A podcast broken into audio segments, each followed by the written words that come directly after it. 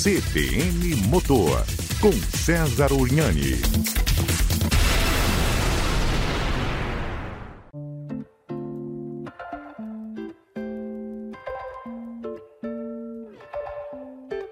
Você, seja muito bem-vindo, seja muito bem-vinda aqui ao podcast CBN Motor. Eu sou César Urniani. E eu sou Enzo Urniani. E bom, ontem, né, dia 6 de dezembro, você retornou né, por um breve momento ao estúdio CBN para falar sobre algo que não é tão novo quanto muita gente pensa, mas que é sempre bem polêmico, que é o carro elétrico, né, mais precisamente sobre as baterias, correto? Pois é, foi muito legal retornar lá, né, e principalmente levar um assunto aí que deu uma repercussão muito grande, uma repercussão positiva muito grande, né, por todas as notícias que eu portei ali nessa entrevista, e aí você deu essa sugestão, eu achei pertinente, pô, foi tão tão legal, foi tão bacana.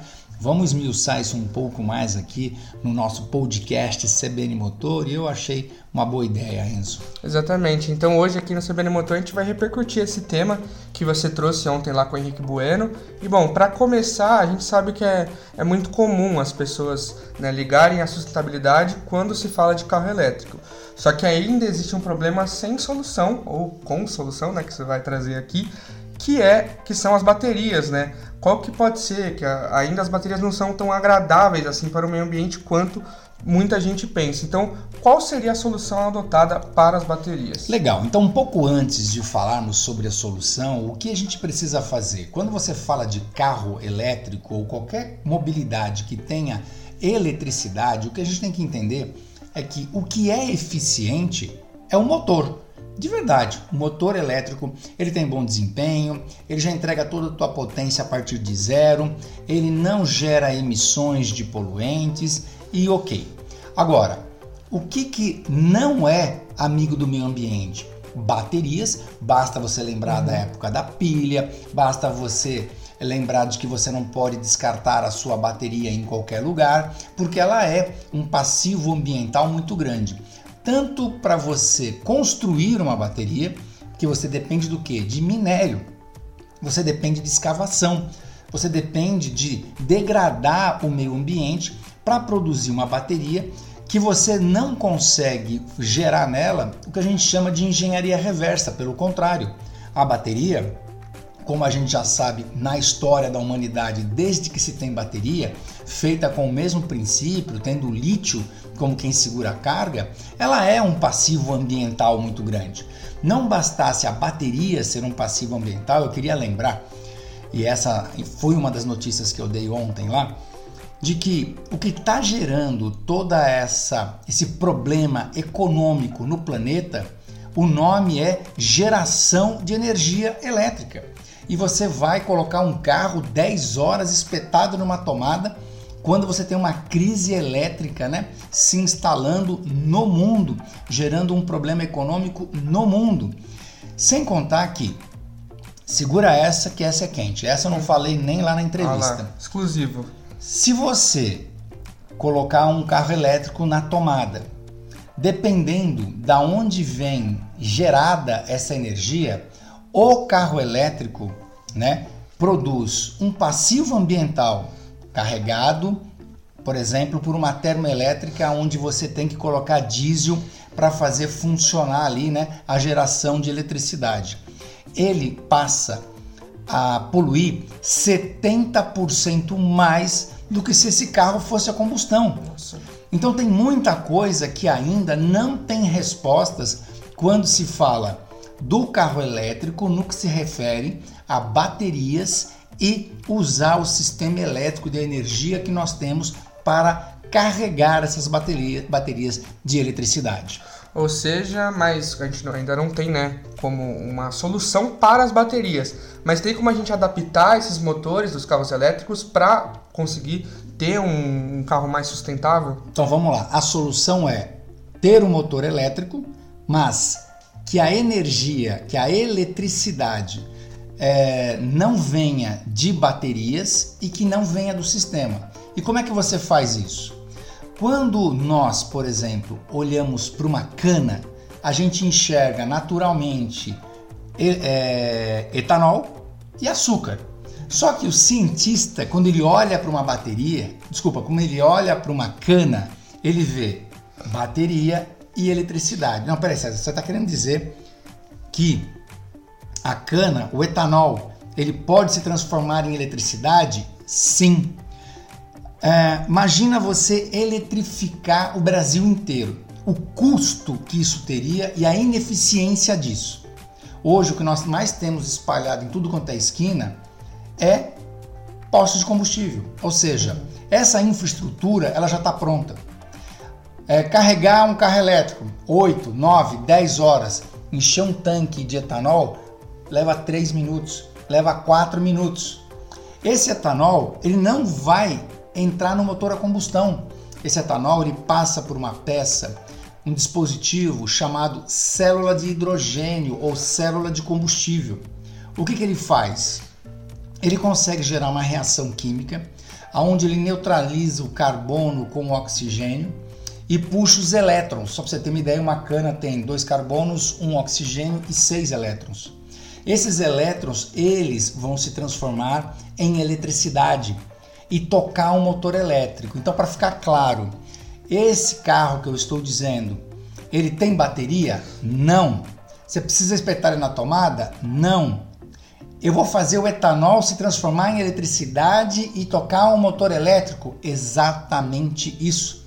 Sem contar que a eficiência energética do etanol é 50 vezes maior e mais eficiente do que o gerado pela bateria.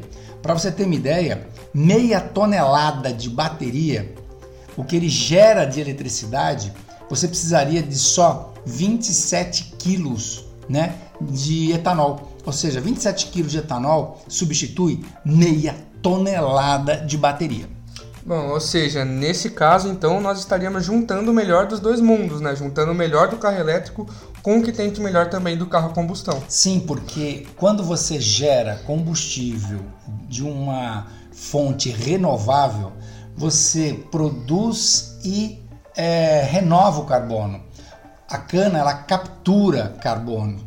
Então, ela é amiga do meio ambiente. Você planta, ela cresce, ela captura gás carbônico, você utiliza ela, ela vai ser utilizada num sistema que tem zero de emissões, que é o motor elétrico, e você não precisa ficar transportando 500 quilos né, para cima e para baixo. Sem contar que, para quem é o carro elétrico hoje, gente? Vamos combinar. Quem tem dinheiro para comprar um carro elétrico? O carro elétrico mais barato custa aí 200 mil reais. Você vê que ah, o cara fala, ah, César, mas é, carregar o carro de eletricidade é muito mais barato do que o combustível. Tá, mas quem é que está conseguindo abastecer o carro de eletricidade? Só quem tem meio milhão, 600 milhão, uhum. 600 mil, 700 mil. O cara compra um Taycan de um milhão e lá vai fumaça. E é esse cara que está comprando um dentre mais 5, 6 carros que ele tem na garagem que está se beneficiando disso, né? E ainda tendo a ideia de que ele é um amigo do meio ambiente. E não é. O que nós precisamos não é a bateria, a coisa mais cara do carro elétrico. Imagina a hora que você tirar a bateria.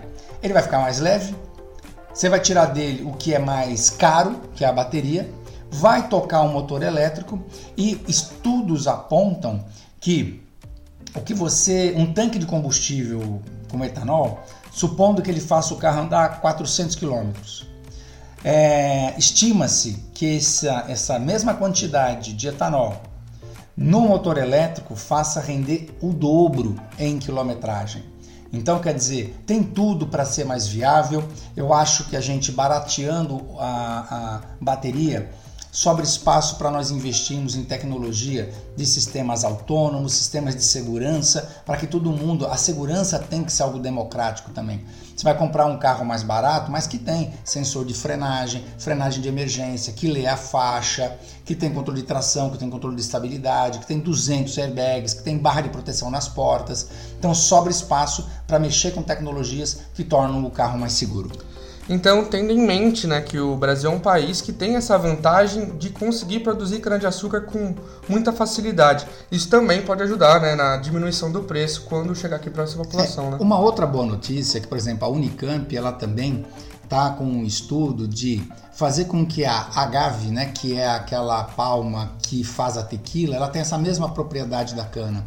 Então você poderia, inclusive, é, e ela só dá no sertão, olha que coisa legal, né? Ou seja, sertão é um lugar onde precisa de desenvolvimento, precisa de geração de renda, geração de emprego, de te polo tecnológico. E aí nós conseguiríamos também o etanol dessa palma. Aí você teria uma palma que concorreria, por exemplo, com a cana-de-açúcar. Porque a cana-de-açúcar, ela não dá no sertão, como ela não dá na Amazônia, ela só dá, por exemplo, em regiões como a do Sudeste aqui, por exemplo. Mas essa é uma terra que também você podia estar plantando comida. E ter a geração de etanol de uma segunda planta que concorre com ela, faz com que a gente também não fique nas mãos e nas dependências né, de uma única matriz e isso também pode fazer com que o preço do etanol ele baixe. Bom, e já existem carros assim ou tudo isso não passa de uma fase de teste? Assim, sendo mais preciso, vai demorar para a gente ter carro desses na rua ou na verdade já estão entre nós a gente que não sabe? Eu estou muito otimista. Eu já andei com um carro com esse sistema em 2015, né? Ou seja, nós estamos há seis anos atrás, uhum. quase sete anos atrás.